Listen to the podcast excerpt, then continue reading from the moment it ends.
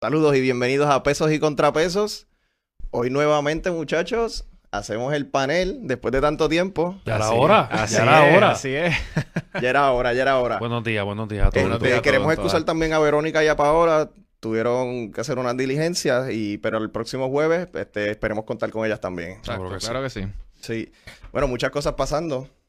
¿Mm? Bastante. Primarias Mm. demócratas, Estaban interesantes. Wanda, que es un tema aparte completamente. Con, Juan y los debates, los debates en el PNP.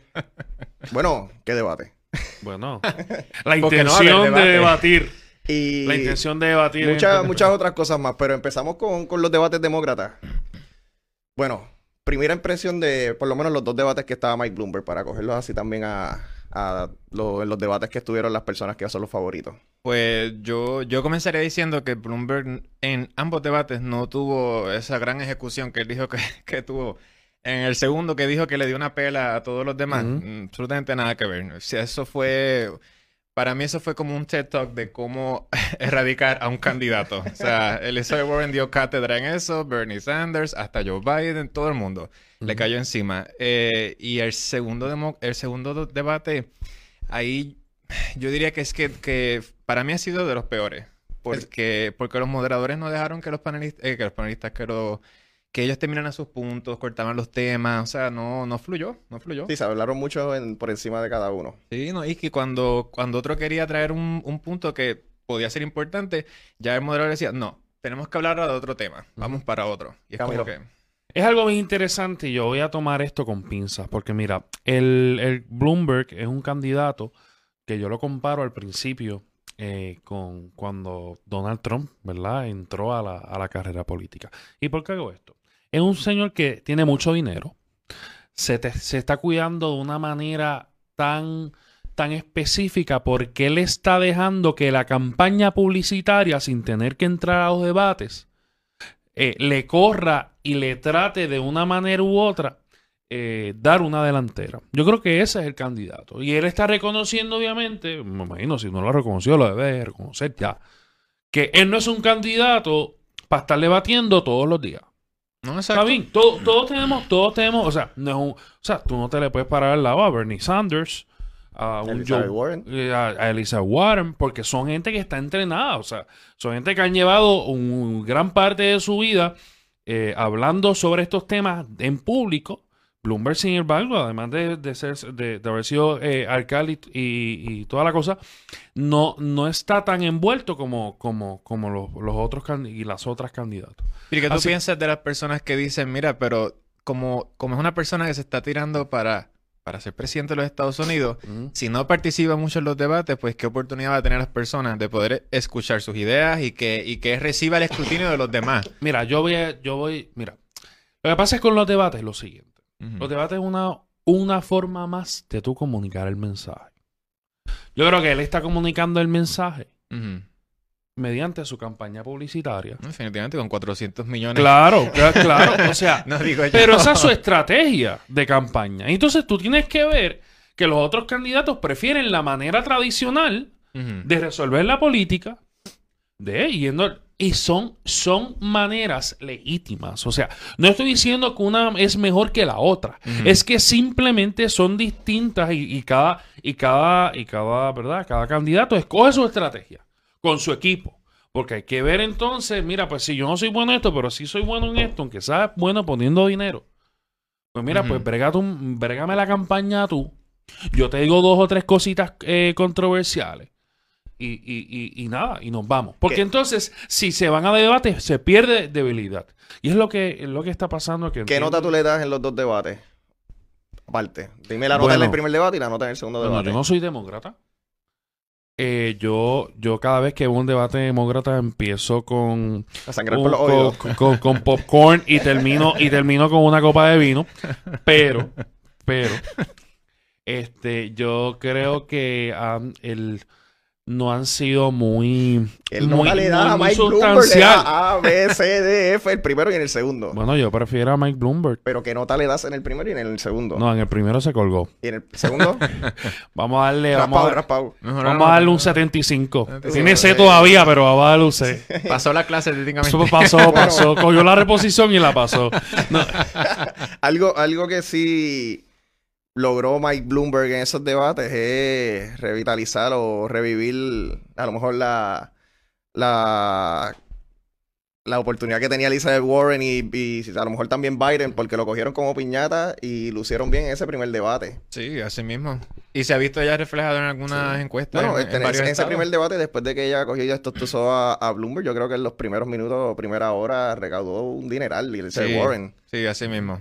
Hay algo bien interesante que el profesor Carlos Corín Peralta eh, habla hoy en una columna en el Nuevo Día y, y entre muchas cosas que dice es que eh, los candidatos demócratas han, han debilitado y han y no le han dado un enfoque a las relaciones, a las propuestas en cuanto a las re- relaciones internacionales. Y entonces eh, se, se han enfocado, ¿verdad?, en- en situaciones que realmente no son tan importantes.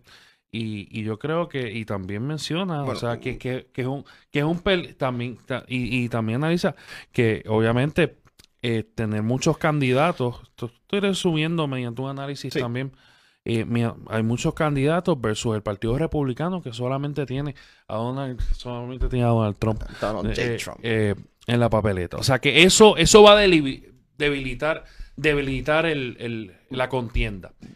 Bueno, pero Y algo eh, bien- eh, y algo- las- en las primarias pasadas el Partido Republicano tenía tantos, Sí, eh, tantos, Sobre 20 primari- personas. tantos, tantos candidatos a, a presidente que se dividió el debate en dos. Sí. Tenían los que no tenían buen polling, los pusieron las primeras horas y después el, el main event.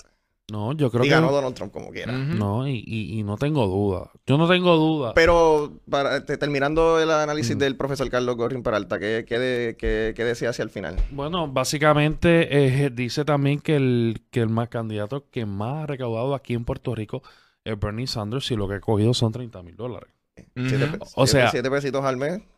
O sea, 30 mil pesos, pero, pero tampoco, tampoco han dicho cuál van a ser las propuestas, como hizo Obama en aquel momento, cuál van a ser las propuestas para Puerto Rico. Bueno, ok, yo te eh, apoyo, esto y lo otro. Elizabeth, ¿Qué tú me, qué- Elizabeth Warren estuvo hace unos meses en Puerto Rico y habló de un Marshall Plan para Puerto Rico. Al igual que Bernie Sanders. también ha hablado. Mira, también. yo no, nosotros no necesitamos ningún Marshall Plan.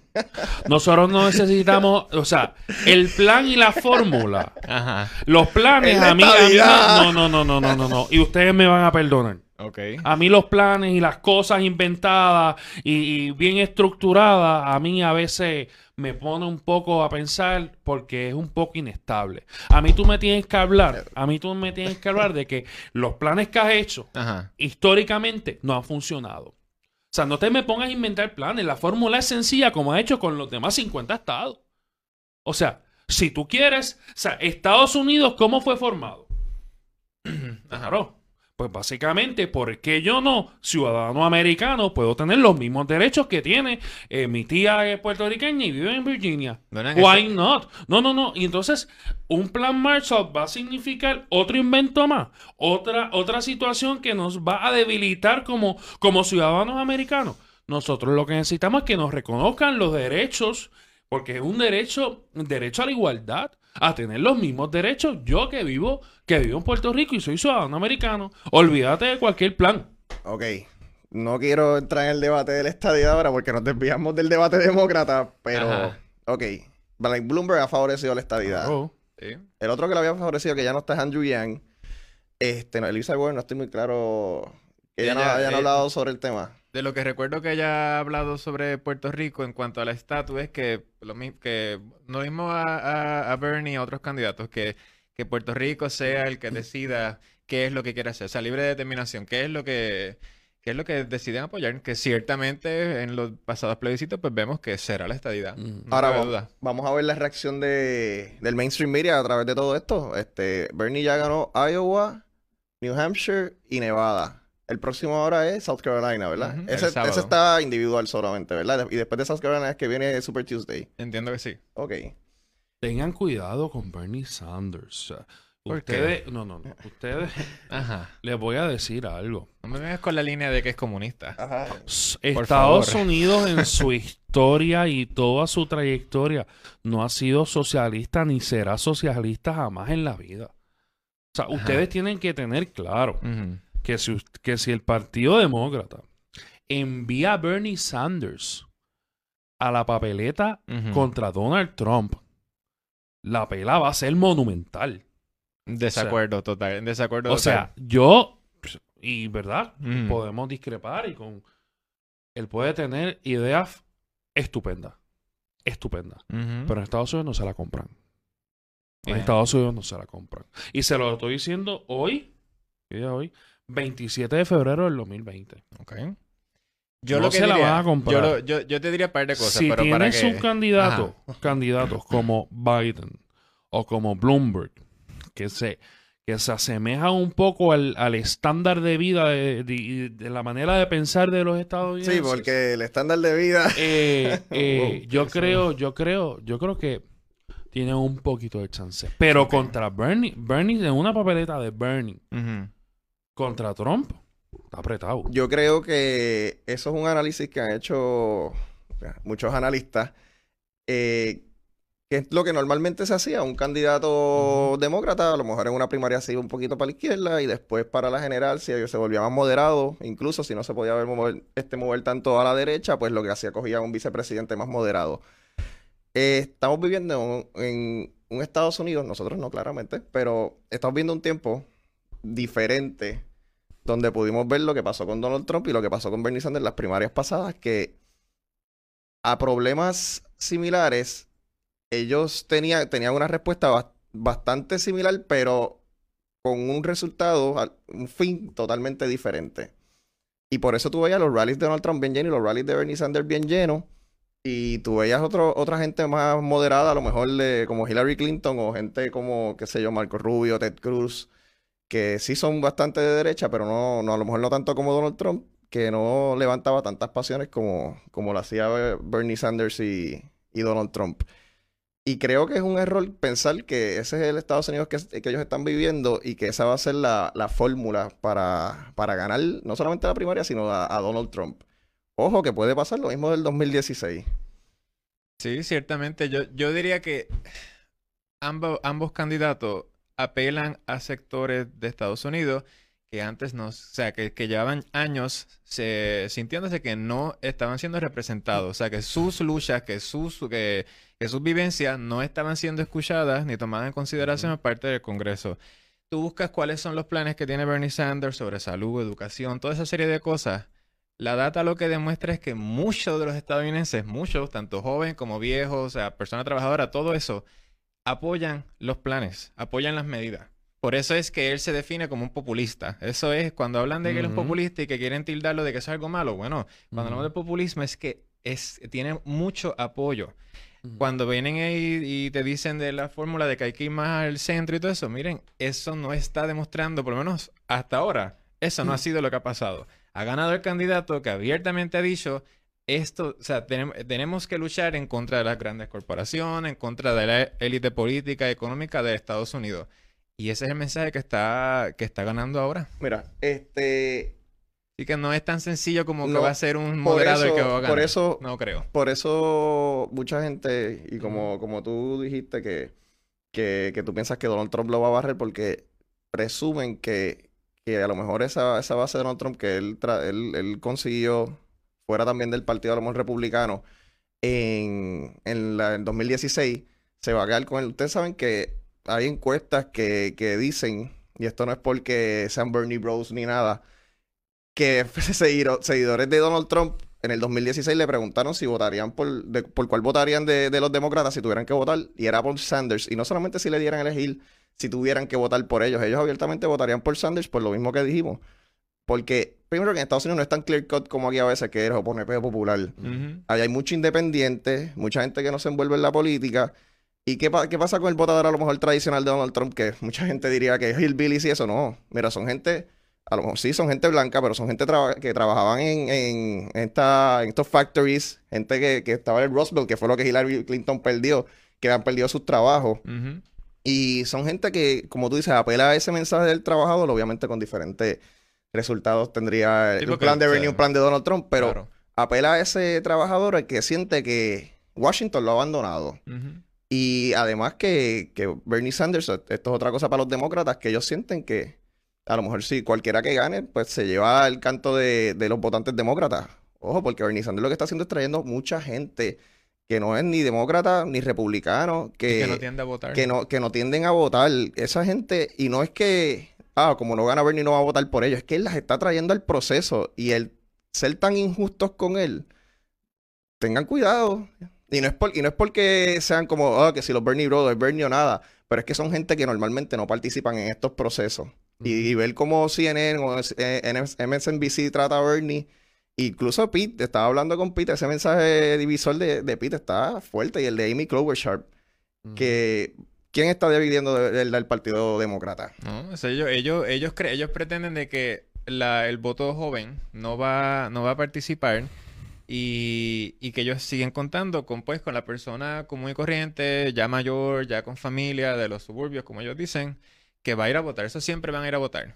Y bueno, lo que ha demostrado esta- estas primarias en estos estados que ya han votado es que mucha gente también joven y que no y no tiende a votar, porque también no es únicamente el voto joven, hay mucha gente trabajadora que no puede por circunstancias de, de sus vidas que simplemente no van a poder y se, y se han sentido conmovidos y, y- y entienden que Bernie es el único que está, está apelando a ellos, pues están yendo a votar.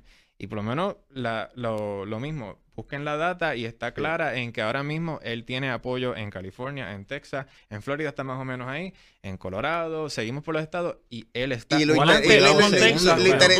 interesante antes está de, lo interesante antes de, de ir a Camilo, a unas impresiones que yo sé que le van a encantar.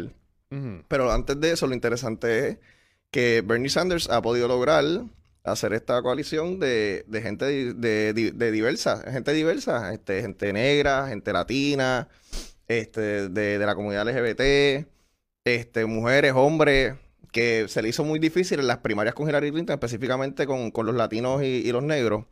Y ahora se está probando que, además a lo mejor de Biden, que a lo mejor todavía tiene ese sector negro, y no sé si es latino, pero además de él, él es el más fuerte que está. Y lo vimos en Nevada, que muchas personas, bueno, yo vi en mi tweet a cada rato, gente, bueno, no celebren tanto Iowa eh, y New Hampshire, que esos son estados blanquitos. Ujú, que eso no son Eso, eso no es representativos. representativo de Estados Unidos. Que clase de pela, Dios. Bueno, pero a Camilo, para que se cure. Camilo, el debate se alzó un montón. Este, la interrogante de Bernie Sanders apoyando estos regímenes este, comunistas, socialistas o Autoritarios. autoritarios. ¿Qué, qué tú- ¿Te preocupa eso? ¿No te preocupa? ¿Tú piensas que Donald Trump va a coger eso y, y va a sacarle punta? Bueno, primero, yo no me preocupo de cosas que no han ocurrido.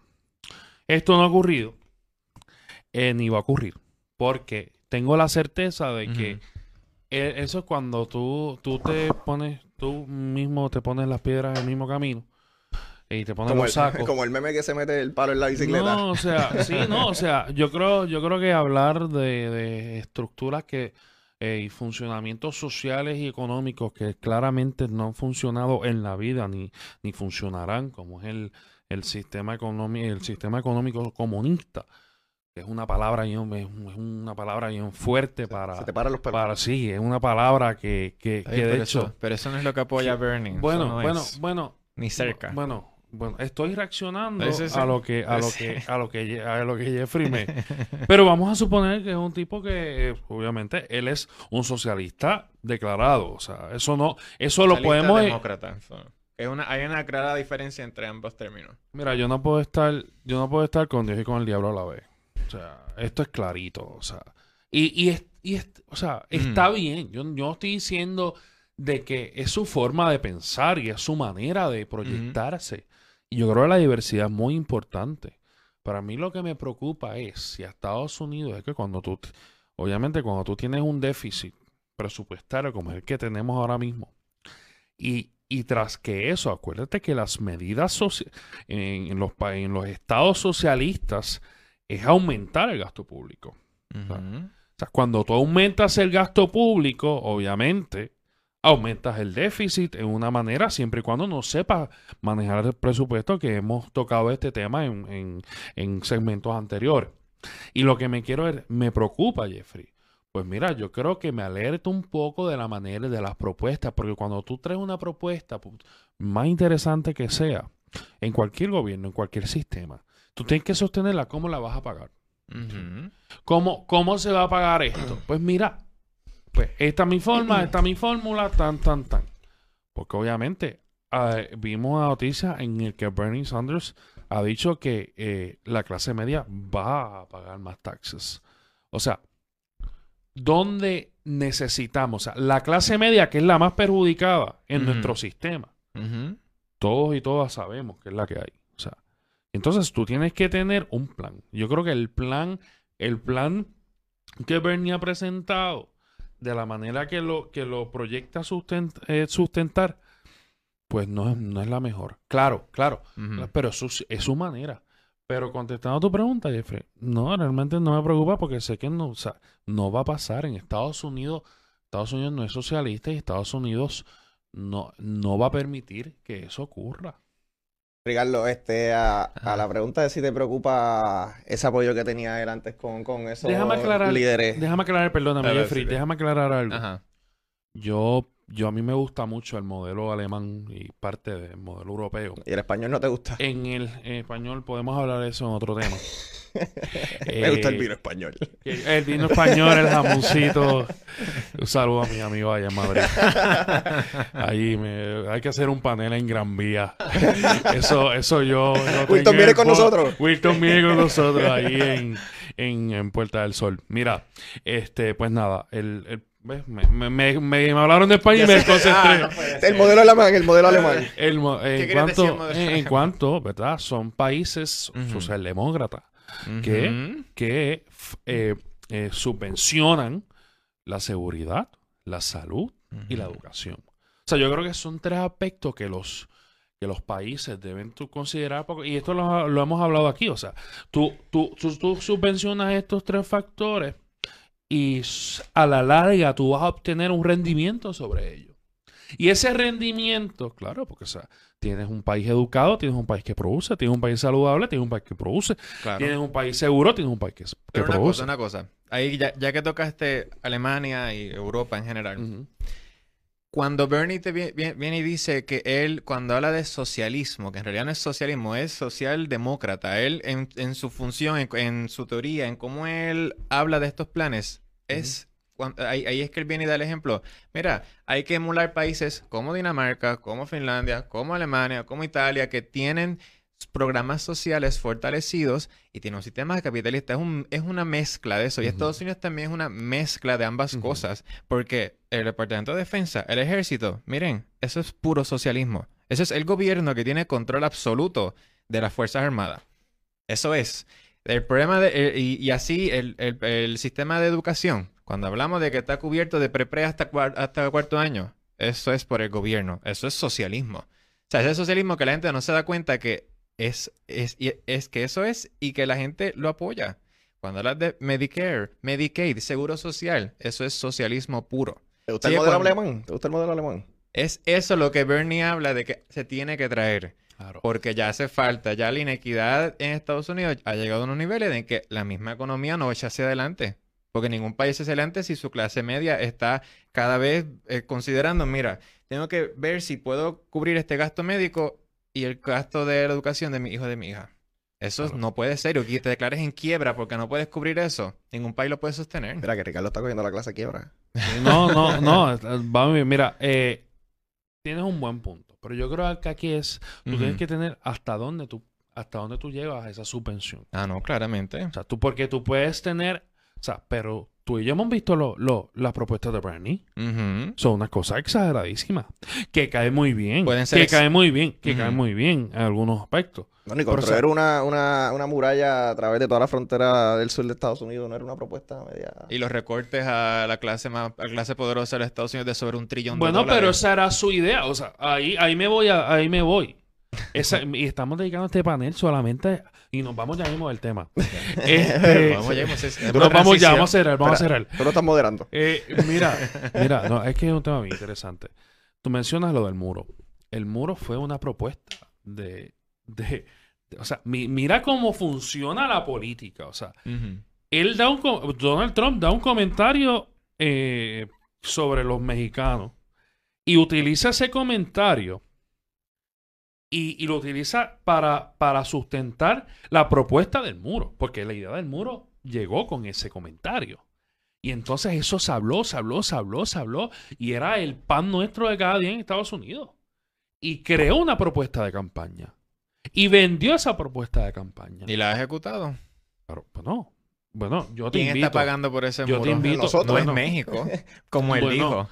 Bueno, recuerda, recuerda que Rico se hizo. también. No, Ajá. recuerda que él se. Bueno, tú y yo sabemos las negociaciones que hicieron con los tratados entre. Pero eh, eso eh, todavía no eh, está Qué aprobado. interesante bueno, esta pregunta de, de Castro y de está- todo, a lo que hemos llegado. Un tratado, un tratado de libre comercio, como lo es el NAFTA, el NAFTA. North America Free Trade Agreement, que comprende Canadá, Estados Unidos y México, obviamente no se hace de la noche a la mañana. No, claro. O sea, y, y- y yo creo que, que proteger los intereses económicos mediante medidas proteccionistas está muy bien, pero hay que cogerlo con pinzas. Así que, Ok. eh, ajá. Lo que, lo Volviendo, que- volviendo. volviendo, ver, a volviendo, al muro, volviendo al muro. no, no. es- Y volviendo, no, volviendo al muro, porque lo trajiste y lo vamos a hablar. Ah, Independientemente como sea, esa fue su promesa de campaña y le votaron por eso. Y él sale presidente, una de las razones, por el muro. Pues mira, ganó. Igualmente, si gana Bernie, hará lo mismo con sus promesas. Y como yo, en mayoría, eh, eh, como ganó por, por, por la forma que se elige el presidente en Estados Unidos, que no es por mayoría popular en cierto sentido, es por los colegios electorales. Por eso son otros 20 pesos y otro tema. Pero ganó, ¿verdad? Entonces, pues será entonces su idea la que, la que el pues, pues, Estados Unidos está dispuesto a que se haga. Pues mira, lo mismo ocurrió con el muro. O sea, yo no estoy diciendo aquí Ujú. nada. O sea, si Bernie gana, pues adelante. Por eso entonces no son ideas tan far-fetched. Hay que ver si la gente se la compra. Yo no se la y Bueno, últimas preguntas y por favor contesten rápido.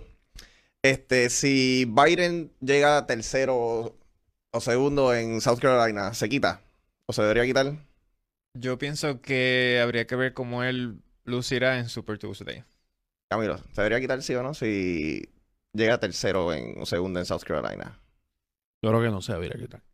Todo que debería esperar Super Tuesday. Sí. Sí, porque... o sea, las Si Bernie, ahora, la- si Bernie gana South Carolina, Es claramente se, se fortalece aún más su candidatura y queda más que claro de que él es el frontrunner. Y bueno, me estuvo, me estuvo curioso de Rick Santorum en un análisis que todo el mundo estaba cayéndole encima a Bernie antes, lo de, antes de lo de Nevada, pero Rick Santorum es ex candidato eh, por el Partido Republicano a las primarias. sí. Este, y le estaban cayendo encima a Bernie por lo de, pues, a lo mejor no puede ganar en estados diversos, estados que es, este, la población que, que vota mayormente son la población afroamericana. Y él viene y le dice, bueno, es que yo no sé por qué ustedes le están dando tanto énfasis a esto, en verdad, porque en esos estados ustedes nunca ganan como quieran. Ujú. Y yo como que, wow. como Alabama, South Carolina y todo. Y yo, wow, pues, pues argumento. Pero, pero como quiera, Bernie Sanders sí está haciendo una, una buena coalición ahí con diferentes sectores. Hablando de debate. Debate. Vamos, vamos a coger un avión. Ajá. Vamos a coger un avión y vamos a aterrizar en el Aeropuerto Internacional Luis Muñoz Marín, en Isla Verde, porque no es San Juan, en Isla Verde, es Carolina. Y vamos al debate del PNP, esto que está surgiendo de que Wanda Vázquez, la gobernadora, no va a debatir ¿Qué, y contra qué- qué Pedro tú, qué- Pierluisi. qué tú piensas de eso? Tú que eres Pues así, mira, mi- yo estaba- militante del partido. Yo estaba analizando la situación y, y- y he escuchado muchos analistas eh, hablar sobre esto. Uno no va a debates cuando uno sabe que va a ganar. Diles a Ronald Reagan. Uno no va a debates cuando uno cuando uno está seguro que si va a un debate, la única oportunidad, lo, lo único, el único break que hay es que la otra persona aumente su probabilidad y yo baje. Eso es cuando yo estoy seguro que yo no voy a debatir. Es que, claro, pero ahora bien, ahora bien. Ella dijo ayer en una entrevista que esto el pueblo la conoce y que eh, si hay que discutir algo, se va a discutir entre hermanos, porque ella considera a Pedro Pierluisi como un hermano. bueno, esto lo estoy... Eh, oye, me imagino no, que no, no. Sí, de entonces creer. los que los apoyan que estaban en el Oye. gobierno eran los primos también. Ajá. Y cuando Pierluisi habló de que despediste a estas personas porque estaban alineadas a su campaña, no, pues eso era entre hermanos. No. Primos terceros. O sea, O sea, yo, yo Ajá. no... Bueno, Pero, O sea, vamos, yo, yo vamos, creo que, yo- vamos, yo creo que- ok, ¿saben que eh, Ronald Reagan no quiso debatir con Jimmy Carter? Digo, no, con Jimmy Carter, me fui. No quiso debatir en las primarias de, republicanas. Ajá. Por, por eso mismo, porque entendía que, que estaba muy adelante, todo el mundo decía, Ujú. "Ah, este Ronald Reagan. No fue ese primer debate. Y lu- el más que lució fue el papá de Bush. Y en la campaña sonaron la alerta porque eh, los números se subieron demasiado. Y él dijo, espérate, necesito un debate. Claro. Necesito, necesito presentarme como yo soy el pre- eh, la persona que me parezco más presidencial porque ajá. él se está llevando todos los números.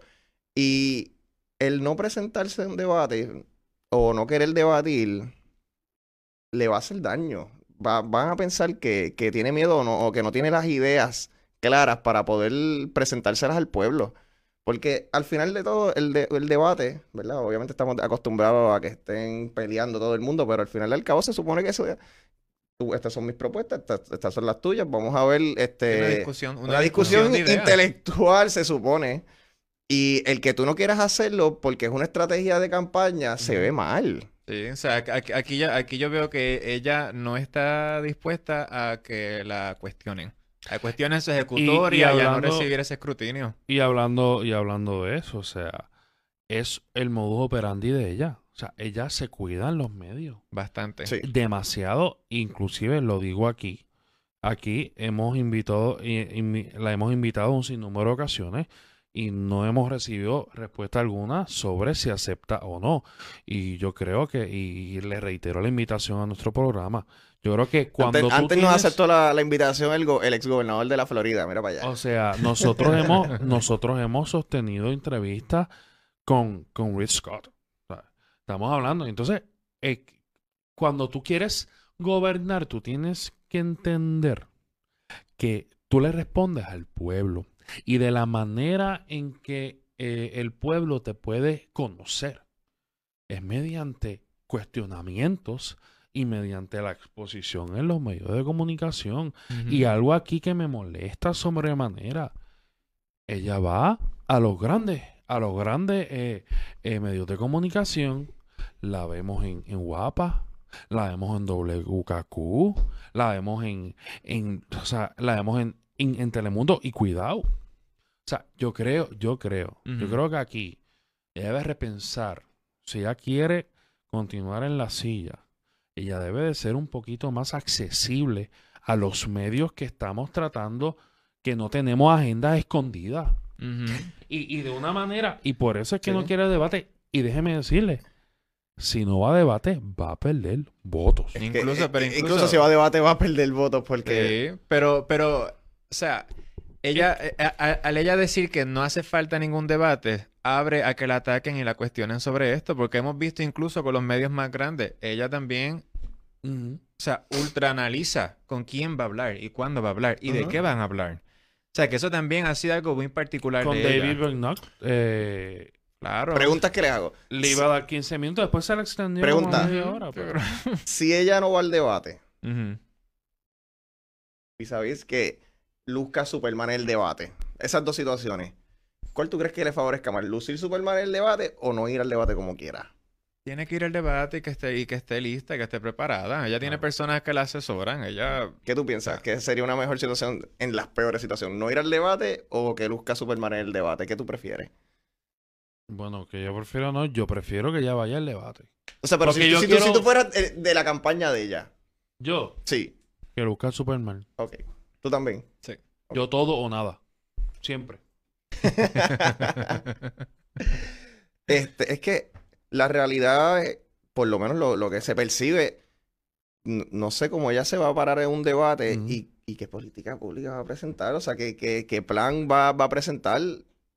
Ella, me imagino que ella se parará a repetir que conmigo hay estabilidad, pero Claro. además de, de, de ese talking point, yo pienso que Pierluisi se la va a comer. Sí. Obviamente a lo mejor ella, ten- ella tendrá este, sus directores y su, ¿verdad? Su, sus estrategas que le van a decir, pues ataca a Pierluisi por el área de la, de la Junta Claro. y donde, donde queda su lealtad, pero además de eso, bueno, era Ricky que, que estuvo casi cuatro años bregando con el plan antes de correr, supuestamente, y, y Pierluisi lo cogió y lo estostuzó. Y como- bueno, como que era perdido, ¿verdad? Pero Sí, porque ella, ella, ella, ella sabe que Pierluisi muy probable, o sea, muy probable no, va. Si en efecto se da un debate, él Sí. va a atacar el récord de ella como cuando era secretaria de justicia y cuando era procuradora. Mm. La inacción de ella en iniciar in- en las investigaciones. Pero eso sería en bien interesante pobres. porque entonces ella le dice, bueno, tú también fuiste Claro, secretario de justicia bajo un Rosselló. exactamente. Exactamente. O sea que, que, tuvo unos issues también bien interesantes. y, su posición, y su posición más reciente como abogado de de parte de la Junta contra el Fiscal. Así yo que, eso, yo eso, ¿verdad? Eh, nosotros estamos estudiando Derecho y sabemos que a veces tenemos que tomar postura. O sea, porque nosotros,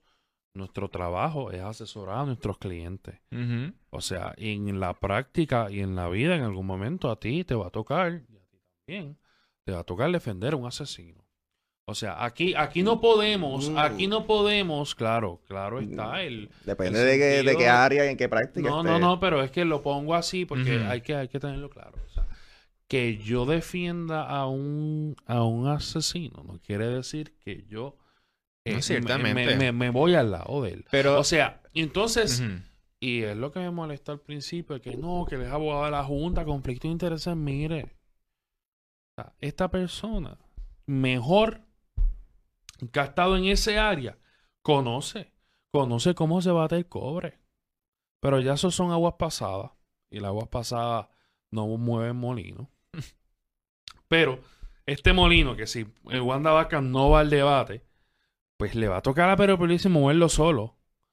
Y tú sabes que Pedro Pierluisi eh, mueve molinos a última hora. Sí. O sea, así que tengan Y cuidado. apela, y apela pues a varios sectores, incluso Yo- de- dentro del popular, a, así que mí, sí. a mí me está que la jugada que está haciendo Wanda Vázquez en no ir a los debates primaristas se está jugando feo. Es un- yo pienso que sí, que es un error. Hablando de, de tomar postura, este, postura. ocurrió un evento trágico este pasado fin de semana. Eh, Ricardo, ¿podría explicarlo un poquito mejor para la gente? Creo que todo el mundo sí, está al todo el tanto, está pero, consciente de lo que sucedió pero un con- poquito el timeline para... Sí, con la, con la, con la muchacha Alexa, eh, cuando primero vemos en todas las redes sociales empiezan a compartir este, fotos de ella, que supuestamente, to- todo eso, ¿no? Yo creo que no... Sí, porque yo, y te digo que, que lo expliques porque al principio yo, yo había visto fotos de, de lo de Alexa en las redes sociales, pero no había leído, como vi, vi, vi fotos de ella, no sabía qué había estado pasando, creo que vi la que salió el policía con ella en McDonald's, y lo otro rápido que vi de ella fue al, al día siguiente o dos días después que pasó el asesinato, y ahí fue que yo dije, espérate, déjame ver qué, qué, qué- era lo que, porque era la foto del policía, y ahí fue que, empe- que empecé a leer, y de verdad... No puedo creerlo. Sí. Lo que, para que vean el, el poder de las redes sociales y de la desinformación. Sí, Voy a citar, voy a citar, a mí me gustaría, ¿verdad? Voy a citar a, a James Co- Comey, el, James Comey. Sí, el exdirector del FBI, que habla sobre los crímenes de odio. Y dice, los crímenes de odio son diferentes de otros crímenes, golpean el corazón de la identidad de uno, golpean nuestro sentido de identidad, nuestro sentido de pertenencia. El resultado final es una pérdida, pérdida de confianza, pérdida de dignidad y en el peor de los casos, pérdida de la vida. Entonces establece que, el el, eh, que, es crimen cuando tiene un elemento adicional de perjuicio. Por ejemplo, si la víctima fue asesinada por su raza, religión u orientación sexual. Este caso actualmente, lo, según los reportes que, que ha hecho el Departamento de Justicia y la policía, es que lo están trabajando como un, como un asesinato y no como un crimen de odio. Obviamente el crimen de odio es un agravante al, al delito como tal. Y, y en, en ese sentido yo quería, ¿verdad? Yo quería, yo quería dividirlo. Porque aquí, y es lo que comento y comenté ayer con Jeffrey, aquí Alexa, o sea, a, mí, a mí lo que me molesta es que están utilizando su orientación sexual o su cambio de género para lo que sea, o sea, y pierde ese sentido de sensibilidad. Mira, aquí murió una persona, independientemente que sea trans o no. Aquí una persona perdió su vida. Y entonces tú no puedes estar por la vida diciendo, claro, diciendo que porque era trans perdió la vida. Mira, no estábamos allí. Sí salió un video, pero no sabemos la, el- el- la causa de esto. ¿Viste el video? Claro, claro, claro ¿Lo que lo vi. viste? O sea, y es algo triste porque ahí, por eso es que comienzo con esta definición. Habría que ver. Porque si es un crimen de odio, pues ya entonces la prueba y, y todo lo que surja de la investigación nos lo dirá. Pero lo que a mí me hiere y me molesta como, como, como ser humano, de que reconocen su muerte solo porque era trans. Mira, era un ser humano, ¿entiendes? Y, y yo puedo entender, yo puedo entender los argumentos muy válidos sobre que la, la, la- la visibilidad de, de- de lo que representa, eh, eh, ¿verdad? El hecho de que, de que no, no era aceptada quizás en la sociedad. Pues mira, yo creo que la sociedad debe aceptar a los seres humanos tal y como, como somos, tal y como decidimos ser. Pero, o sea, cuando situaciones como esta, vamos a tratarlo como un ser humano. Es un ser humano más. Bueno, O sea, y, y, y estás utilizando eso para adelantar unas causas que sí son unas causas muy válidas, pero, pero lo sobreusas. Y yo creo que laceras un poco el sentido de sensibilidad. Esa es mi manera de ver las cosas. Esa es mi manera de pensar. Quizás esté bien, quizás esté mal. Pero así es como yo lo veo. Y así es como mi conciencia me dice que lo vea.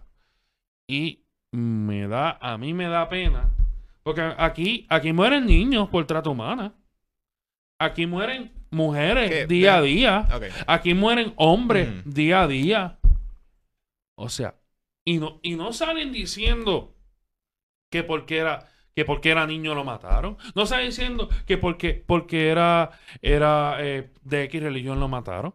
O sea, yo creo, claro, no salen videos como el que salió todos los días, pero yo creo que vamos, o sea, vamos, no, no marginemos. No, para mí eso está marginando la situación. Estás dividiendo la situación para ganar ventaja. Yo la veo así, si ustedes dirán. Díganlo. Ok. Eh, ¿Por dónde comenzar? Yo lo veo totalmente distinto, Camilo. No, y no lo tomes ofensa ni mucho menos. Eh, esto fue un crimen de odio. Aquí no hay más nada que buscar. En el video, claramente, el muchacho que lo hizo, el infeliz que lo hizo, estaba, estaba, estaba acosándola, estaba diciendo un montón de nombres, estaba diciendo un montón de cosas por el hecho de que, claro, para su ojo, él ve un hombre vestido de mujer. Vestido de falda, como dijeron los medios inicialmente en esta no- eh, sobre esta noticia tan trágica. Pues ciertamente el hecho de que haya sido una persona transexual, que sido una persona que tenía una paciente mental, y no una cosa no tiene que ver con la otra, pero lo era porque vimos testimonio de personas que la conocían y que, y que, y que, y que sabían por dónde, dó- dónde ella se quedaba, con quién comía, todo eso. Y vimos que por ese hecho, por esa realidad de ella, es que está muerta. Porque si hubiera sido otra persona, una persona cis, normal, un hombre heterosexual como uno, ahí parado donde sea, ¿tú crees que con toda probabilidad lo hubieran, no, no hubieran matado si hubiera sido uno? No. Cuando vemos crímenes que ocurren cuando las personas, y no, es- no, no es un ataque a ti, pero cuando hay personas que vienen y dicen, ah, pero no hemos este mismo nivel de reacción, espérate, cuando hemos este mismo nivel de reacción con los asesinatos que vemos eh, eh, de hombre a hombre por culpa del crimen, hay una particularidad ahí. No están muriendo porque son hombres. Están matándose por, por, después por las circunstancias en las que están. Ella murió por el simple hecho de ser quien era. Por eso es que es un crimen de odio. Por eso es que es tan importante que se, como tú dices, que se visibilice que eso fue ciertamente un agravante aquí que lo separa de tantas otras muertes suceden. Claro, cuando muere un niño también hay que repudiarlo y, ciertamente se hace. Pero el hecho de que es de que sea esta población que está marginada, que nosotros lo vimos en el medio, no saben utilizar los términos correctos a la hora de referirse a ella. No lo usaron. Después se dieron cuenta de que estaban mal y ni, no fueron ni capaces de pedir perdón y de reconocer, mira, pues nos lamentamos el haberlo, decir, haberlo puesto en el titular que era un hombre con falda. Mira, no, eso es fatal, fatal, fatal. Y, y Alexa es no solamente víctima de eso, es víctima de tantas cosas en nuestra sociedad, de la transfobia, de la pobreza, de la, de la, imaginación, de personas que, porque simplemente no los entendemos, no los comprendemos y ya. Y eso merece el que esté en la calle eh, sufriendo. Es eh, triste, o sea, todo lo que tú estás diciendo es triste. Por eso, pero yo, yo, yo, yo reacciono porque el, eso suena bastante similar al argumento, y no es porque es Estados Unidos, porque en todas partes del mundo se da. Cuando vienen y dicen, todas las vidas valen, o sea, all lives matter. Claro que todas las vidas, o sea, me, merecen, o sea, son, merecen el digno de trato y trato igual y todo eso, pero no es lo mismo cuando tú hablas de la mayor parte de la población versus cuando tú hablas de personas que están en la minoría. Porque Alexa, aparte de ese transexual, pues era una persona que estaba, deambulando por las calles. No sabemos, no sabemos todavía cómo fue su familia, o sea, cómo fue su crianza, todo eso. O sea, es víctima de tantas cosas y por eso es que es tan triste. O sea, ¿por qué, porque es tan peligrante triste? y porque antes de no decir que es un crimen de odio, vemos la totalidad.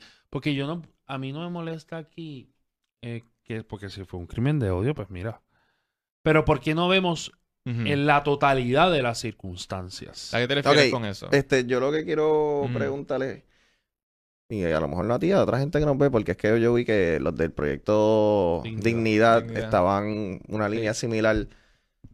Y yo lo que quisiera entender es por qué se hacen tan difícil decir esto fue un crimen de odio. No, no, no, espérate. No, no estamos diciendo que toda que esta vida vale más que otra, que que este crimen, este, aunque fue, fue fatal porque también se grabó, este es peor que lo que pasó a la muchacha de Ponce o nada, porque lo está tratando de comparar. Todo eso merece nuestro repudio y debemos eliminarlo de la sociedad. Pero como mencioné en las redes sociales, lo particular de esto es que, fuera de otras variables que pueden pasar en otros asesinatos, esto prácticamente, si tú naces o decides ser lo que sea en, tu estilo de vida, puede ser trans, este, gay o, o lo que sea, este, quieres ser vivir tu vida como tú quieras, es una condena ya en este estilo de sociedad que vivimos. Y Alexa, como puse, al nacer ya estaba condenada por la ignorancia y la intolerancia en la que vivimos como país. Y por eso hay que entender cuando la gente dice, no, Alexa era Alexa. No, Alexa era una mujer trans y por eso fue que se la, la mataron. No fue porque estaba en el lugar equivocado, no fue porque dijo cosas, incluso no fue por lo de McDonald's. Claro. Y por eso es que se tiene que traer, no porque es más importante que la vida de la, de la muchacha de Ponce, que también vamos a ver qué, fue lo que pasó y buscar a esa gente que también son unos desgraciados. Que tener las redes sociales, que no sé si es verdad, que fue, parece que ella este, rechazó a, uno de los muchachos o algo así, que, wow, qué tipo de sociedad vivimos que, que, que, que, los nenes, que los hombres tenemos que llegar en esto. Pero volviendo a Alexa, las palabras de James Comey yo creo que que están bastante certeras y por eso es que hay que, que rechazar con mucha fuerza esto, esto de los crímenes de odio y decir cuándo son crímenes de odio porque es un retrato de, nuestra sociedad, de cómo nosotros vemos a, las personas que son diferentes a nosotras o, o estas minorías. Y la realidad es que viendo ese, escuchando ese video, yo creo que, bueno, y no solamente viendo ese video, porque gente diría que eso es algo a lo mejor aislado, pero mira las reacciones que hubo antes de que pasara esto. Cómo estaban reaccionando las personas en, en las redes sociales. Eso no fueron esos tres mequetrefes ahí que hicieron eso o dos. Ya la gente estaba condenándola también en las redes sociales. Y ahí no sabemos si estos, estos desgraciados que hicieron el, que cometieron este crimen vieron eso o si ya la conocían. O sea, esos detalles no los sabemos, pero vemos cuán poderosos son las redes sociales a la hora de, de, hablar, de, o sea, de tocar estos temas y de no entender y de no comprender este, lo que ellos no, lo que no se comprende, o sea, no lo entienden. Ahora tú y yo podemos salir y a lo mejor somos víctimas de, de un robo y a lo mejor morimos en el robo y fue algo bien trágico y la ola criminal que vive el país, mucha gente le puede pasar eso Al igual que a lo mejor si estás en malos pasos o lo que sea. Pero el solamente el tú nacer o querer vivir un estilo de vida que no molesta a nadie y saber que puedes morir en cualquier momento porque hay gente que no tolera eso, eh, es bien preocupante. Sí mismo. Este, ¿al- ¿Algún último comentario para cerrar el panel de hoy? No, muy bien. De cualquier, de cualquier tema. ¿No? Camilo, eh, Pero si quieres, puedes hacer los Coronavirus. anuncios del ah, el coronavirus, rapidito. Coronavirus, Esto, ¿tienes, este- ¿Tienes información? Eh, hay un nuevo residente en el condado de Solano, California, infectado con el nuevo, esto que acaba de salir, con el nuevo, este, con el nuevo coronavirus, ¿verdad? En Estados Unidos, así que podría ser el primero en la propagación comunitaria, esa es la palabra Sí, que, se, que, señalan que la persona no, no, no tuvo contacto en algún país donde se saben ya de Oh, casos. O sea, que por eso es que es alarmante. Sí, hay que, hay que estar eh, cautelosos. Sí recomendamos, ya yo creo que es tiempo de nosotros en Puerto Rico eh, ir comprando las mascarillas, ir preparándonos. Pero para- nosotros no, no somos como Italia, que está al lado de China. Bueno, eh, mira, pero territorialmente la, No, gente, no. la gente no dice, o sea, sí. Este, tú puedes, Italia- te vas a Italia- tardar mil años, Italia- pero territorialmente es posible. Italia- en carro, Italia- Italia, China, es posible. Italia está, 7.000 kilómetros, es el tercer vamos. país ahora con, con más casos de coronavirus después de Japón y obviamente China. Y vieron la noticia de Japón que cerraron las escuelas hasta, yo creo que es hasta abril, si no me equivoco. Es que cuando yo vi, cuando yo vi que China empezó a construir el hospital para esto, yo no sé por qué no sonaron las alarmas en todos los sitios, porque, wow, o sea, Claro. sabían, ella- claramente la información que ellos están brindando y estaban brindando no es la información correcta. Ellos deben haber, bueno, se les tuvo que haber salido de la mano de un nivel extraordinario. Y, Sí. Pero, ¿qué tenemos el viernes? El viernes tenemos a Radio Independencia. Van a estar con nosotros de 11 a 12. Y Camilo, ¿qué tenemos el 4 de marzo? Bueno, damas y caballeros, eh, le vamos a informar en estos momentos que le vamos a confirmar que el próximo 4 de marzo, esto es el próximo miércoles, ¿están preparados para lo que les estoy diciendo? No están preparados. Mira, este próximo miércoles 4 de marzo, apúntalo, apúntalo ahí, apúntalo ahí. Tenemos al presidente de la Junta de Control y Supervisión Fiscal, el señor Carrión, José Carrión III. Hiciste así que- poder, control y supervisión. Dijiste, wow, Así ¿cuál de las dos coger? Así que, así que eh. José Carrión III va a estar con nosotros este próximo eh, miércoles 4 de marzo a las 11 de la mañana. Apúntalo. si tiene, si la gente quiere hacerle preguntas a. Carrión, ¿dónde pueden ir? ¿A dónde pueden ir? Bueno, nos vas a enviar un inbox. Puede ser por Facebook, puede ser mediante mensaje directo en Instagram, pues puede ser por Twitter o puede ser por email. Pesos y contrapesos pr gmail.com. Si quieres preguntarle algo a No José Carrión, si quieres que nosotros eh, hablemos eh, sobre lo que a ti te interesa, siempre y cuando estén claros que el tema a, a tocar en la entrevista va a ser el plan de supervisión fiscal. El plan, así que ese va a ser el plan fiscal, de ese es el tema que vamos a estar hablando con el señor Carrión III. Cualquier pregunta relacionada a ese tema la podemos analizar, la podemos tocar, así que escríbenos DM, inbox e email para, eh, Sí, nos pueden, para que incluya. nos pueden conseguir en Facebook Peso y Contrapesos, nos pueden conseguir en Instagram Peso y Contrapesos, todo pegadito, y en Twitter Pesos PR. Bueno, Perfecto. Bueno, eso fue Sí, todo por hoy. Gracias. Muchas amigos y gracias. amigas, esto hasta una próxima ocasión, hasta mañana. Nos vemos.